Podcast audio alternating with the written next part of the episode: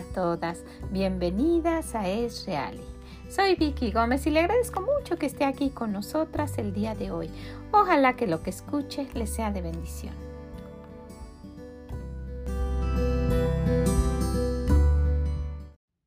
Hola a todas ustedes, ¿cómo se encuentran el día de hoy?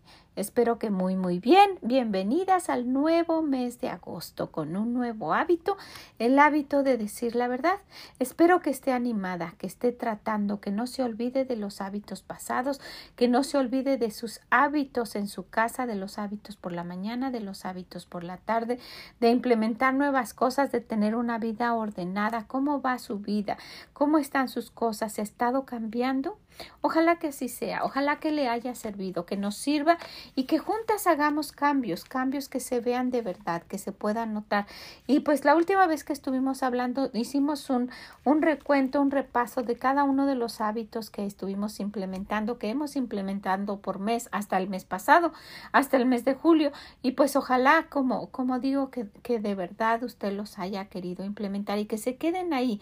Y, y, y pues menciono esto, si de verdad ha sido, lo ha tratado y lo está implementando, yo creo que ha visto cambios y que su familia también los ha visto porque se dan cuenta de que pues usted está en serio. Y pues en este hábito de decir la verdad y que nuestro sí sea sí y no sea no algunas, algunas pues puede ser que les cueste más trabajo, algunas que les cueste menos trabajo, dependiendo de la forma en que hemos estado viviendo, cuál ha sido nuestra forma diaria de, de, de hablar y que cómo ha sido el, el, la forma de tratar a las demás personas en cuanto a lo que nosotras decimos y cuánto lo cumplimos. Y sabe, me pasa esto y a lo mejor a usted también. Muchas veces estoy hablando con alguien que yo sé que dice mentiras y pues siento feo, ¿verdad? Pero le digo, bueno, nos vemos tal día, tal hora para ir a la iglesia. Sí, sí, sí, sí. Y casi, casi pueden poner su mano sobre la Biblia para decirlo y no llegan. Y nosotras podemos decir, bueno, yo voy a orar y, y con mi fe puesta probablemente llegue, pero algo dentro de nosotros dice, no, ella no va a venir porque ya sé cómo es. Y qué feo que esto sea así, ¿verdad? Y nuestro Dios, sabiendo eso, estipuló en sus leyes claramente que necesitamos decir la verdad. Vamos a ver esto. Si vemos allá en el libro de Éxodo capítulo 23, cuando el Señor está dando las leyes, vamos a ver algo que, y, miren qué, qué, qué, interesante lo dice. 23.1, vamos a ver unos versículos. Dice, no admitirás falso rumor no te concertarás con el impío para ser testigo falso. O sea, el Señor sabe que en algún momento alguien le va a decir, oye, ¿por qué no dices esto? Vamos a decir esto. y, y, y, hasta se pueden hacer cómplices. ¿Usted ha visto que esposos se han hecho cómplices para decir una mentira? Tenemos un ejemplo en la Biblia y en un momentito lo vamos a ver. En el, versículo 4 dice, si encontraras el buey de tu enemigo o su asno extraviado, vuelve a llevárselo. Si vieres el asno del que te aborrece caído debajo de su carga, ¿le dejarás sin ayuda? Antes bien le ayudarás a levantarse. ¿Saben? Yo estaba viendo, yo estaba viendo esto. ¿Por qué el Señor dice eso? Porque puede ser que no lo hagan. Puede ser que si lo ven, eh, si ven algo perdido, lo guarda y, y, en el, y, el Señor está diciendo en ese momento el buey. Pero si alguien encuentra por ahí una pulsera y dice, pues, ¿quién sabe de quién es? Y sabe perfectamente de quién es y la guarda y la esconde y luego por ahí se la pone cuando sabe que no va a ir al lugar donde va a encontrar a esa persona. Eso es un robo, pero está, está, está diciendo mentira también, ¿verdad? El Señor dice que no quiere que, que, que seamos de ese tipo de personas falsas, porque hasta le pueden preguntar, oye, ¿no viste esto? No, no. Y, y, y, no está haciendo nuestro sí, sí, ni nuestro no, no, ¿verdad? Porque está haciendo mentira. Vamos a ver otro versículo. En el versículo 8, no recibirás presente porque el presente ciega a los que ven y pervierte las palabras de los justos. ¿Cómo pasa esto? Bueno, pues les pagan para decir una cosa que no es cierta. Ustedes se recuerdan, y lo acabamos de mencionar, que hubo soldados que aceptaron dinero, ¿verdad? Para, para decir que habían llegado personas que eran seguidores del Señor Jesús y que habían robado su cuerpo y eso todavía se cree hasta este momento. Mire hasta dónde ha llegado esa mentira de ese día. El Señor Jesús estaba en la tumba y, y, ellos querían que no dijera que Él de verdad iba a resucitar, que dijeran, esto va a suceder, Él dijo que iba a suceder, ¿qué tal si pasa? Y después, ¿quién, ¿qué vamos a hacer con todo esto, verdad? Y bueno, se reunieron y precisamente las autoridades, los sacerdotes, la gente que a quien uno le da la confianza, son las personas que muchas veces pues traicionan esa confianza y dijeron vamos a buscar a soldados que digan o a personas o a mujeres importantes o a, o, a personas distinguidas para que les crean a ellos o, vamos a, pagarle a este para que diga eso. Y eso es lo que está diciendo aquí el Señor. ¿Sabes qué? Cuando alguien te da un presente, eso te va a cegar y tú vas a hasta negar que conoces al Señor, hasta vas a negar ser hija de Dios, porque las personas que están haciendo eso, pues están diciendo que están totalmente alejadas de lo que nuestro Dios dice. Entonces, el Señor lo dijo como una ley, pero ¿qué pasó? Hubo unas personas que pues no les importó lo que, lo que Dios realmente había dicho y no les fue muy bien. En el libro de los Hechos, en el capítulo 5, encontramos a, un, a una pareja, un matrimonio que pues yo a veces eh, admiro la, la, la forma de ser de estos hombres de esta manera.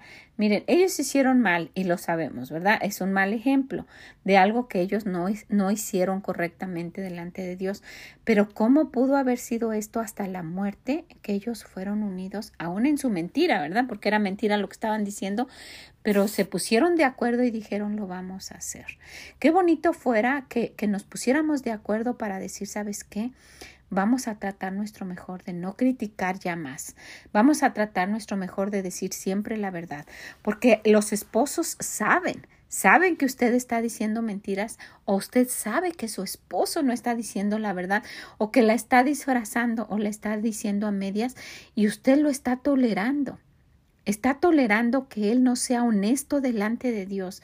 Él está tolerando que usted no sea íntegra. Ahora, si usted está tolerando que él no diga la verdad tal cual es, está tolerando que un día le mienta. Y lo mismo él, si él está consecuentando que usted diga la mentira, que usted diga a medias las cosas, que usted las enrede y que, diga por aquí algo que no es cierto y, que, que, lo esté haciendo mal y, y, él lo sabe, pues él también se va a tener que, pues, que ver que algún momento usted le va a mentir a él. Entonces, pues eso sucedió con este matrimonio, esta pareja. Cierto, dice en el capítulo 5, uh, Hechos 5, pero cierto hombre llamado Ananías, con Zafira su mujer, vendió una heredad y sustrajo del precio, sabiéndolo también su mujer. Fueron cómplices. Y trayendo solo una parte la puso a los pies de los apóstoles. Y dijo Pedro, Ananías, ¿Por qué llenó Satanás tu corazón para que mintieses al Espíritu Santo y sustrajeses del precio de la heredad? Reteniéndola, ¿no se te quedaba a ti vendida? ¿No estaba en tu poder? ¿Por qué pusiste esto en tu corazón? No has mentido a los hombres, sino a Dios. Al oír Ananías estas palabras cayó y expiró. Y vino un gran temor sobre todos los que oyeron. Y levantándose los jóvenes lo envolvieron y sacándolo lo sepultaron. Pero a mí me, me, parece muy interesante esto. En un pueblo, y dice que cayó temor sobre ellos, ¿su esposa no lo supo?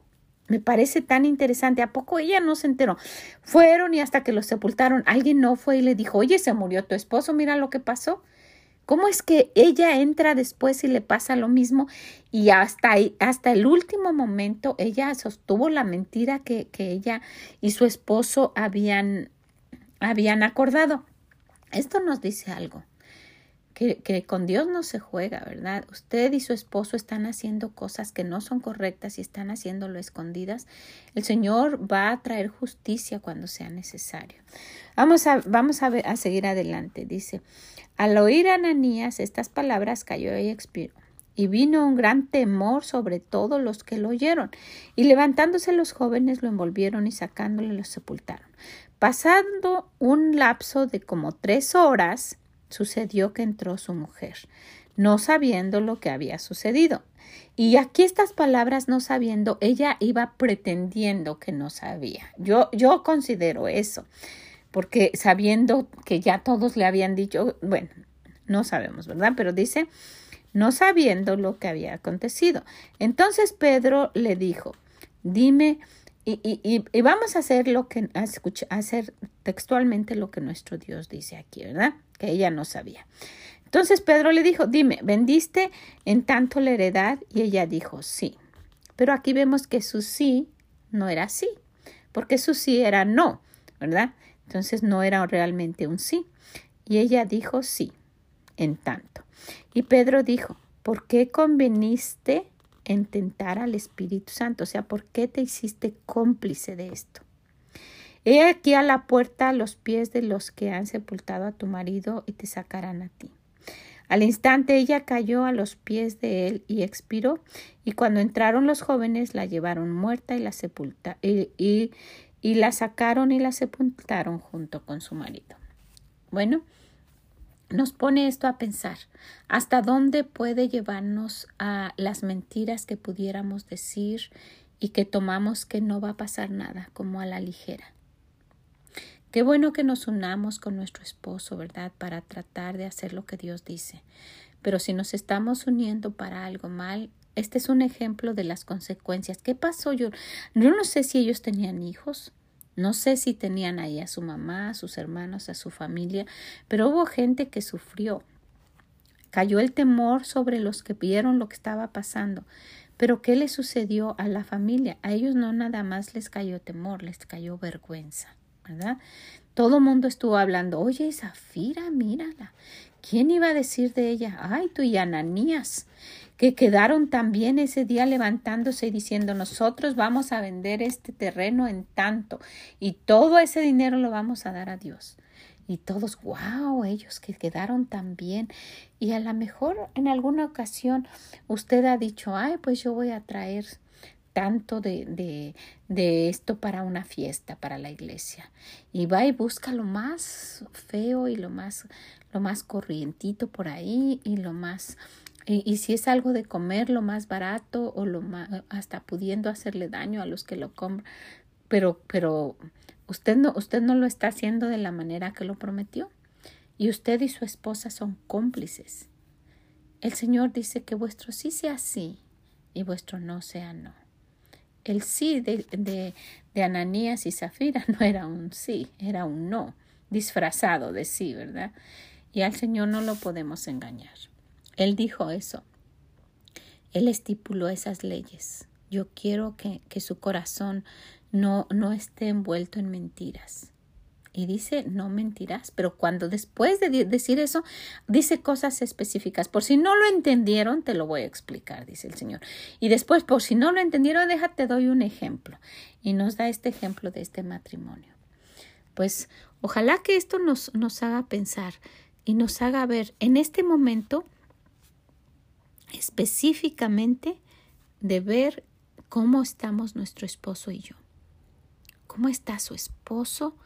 y usted? ¿Cómo está mi esposo y yo? Nos ponemos de acuerdo y Dios quiere que hagamos eso, ¿verdad? Porque dice que somos que somos como una persona y que estemos de acuerdo en lo que vamos a decir y de acuerdo en las cosas que estamos haciendo, ¿verdad? Pero ¿qué pasa? Estamos de acuerdo, muy de acuerdo para lo malo, para mentir, para lastimar a alguien, para hacer trampa. El hacer trampa es una mentira. Para robar. ¿Para qué estamos poniéndonos de acuerdo?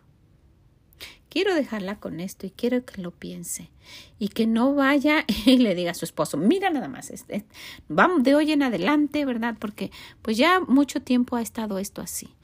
Entonces, pues, ¿qué le parece si va con nuestro Dios y le dice, ¿qué puedo hacer, Señor?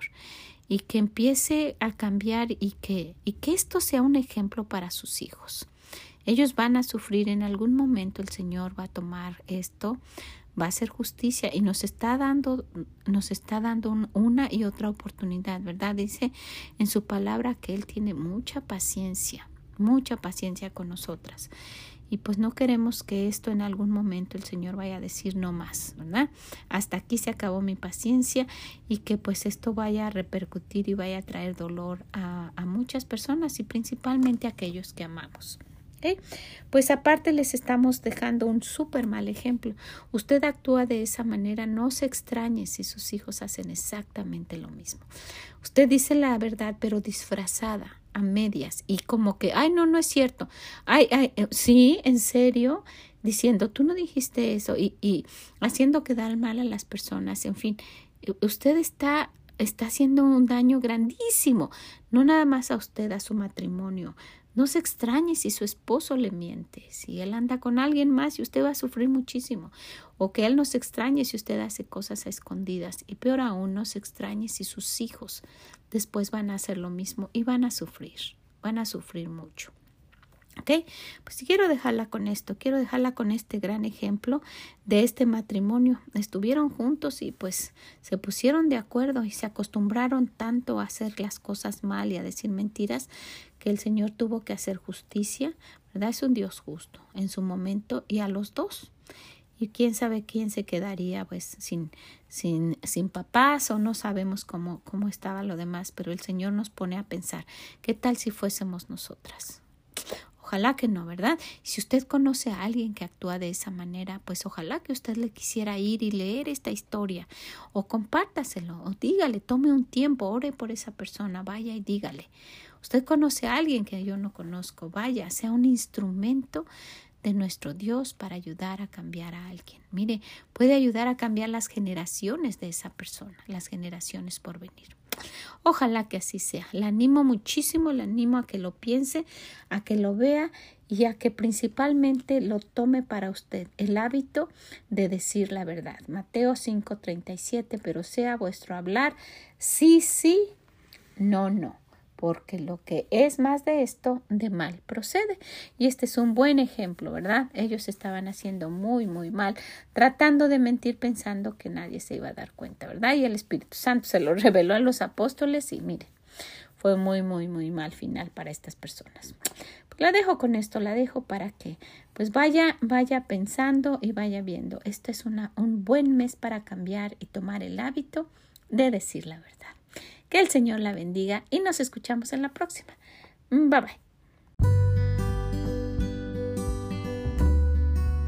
Muchas gracias por haber estado con nosotras el día de hoy, hablando de este hábito tan importante que nuestro Dios nos especifica claramente en una de sus leyes, en uno de sus mandamientos, el de decir la verdad, no mentirás.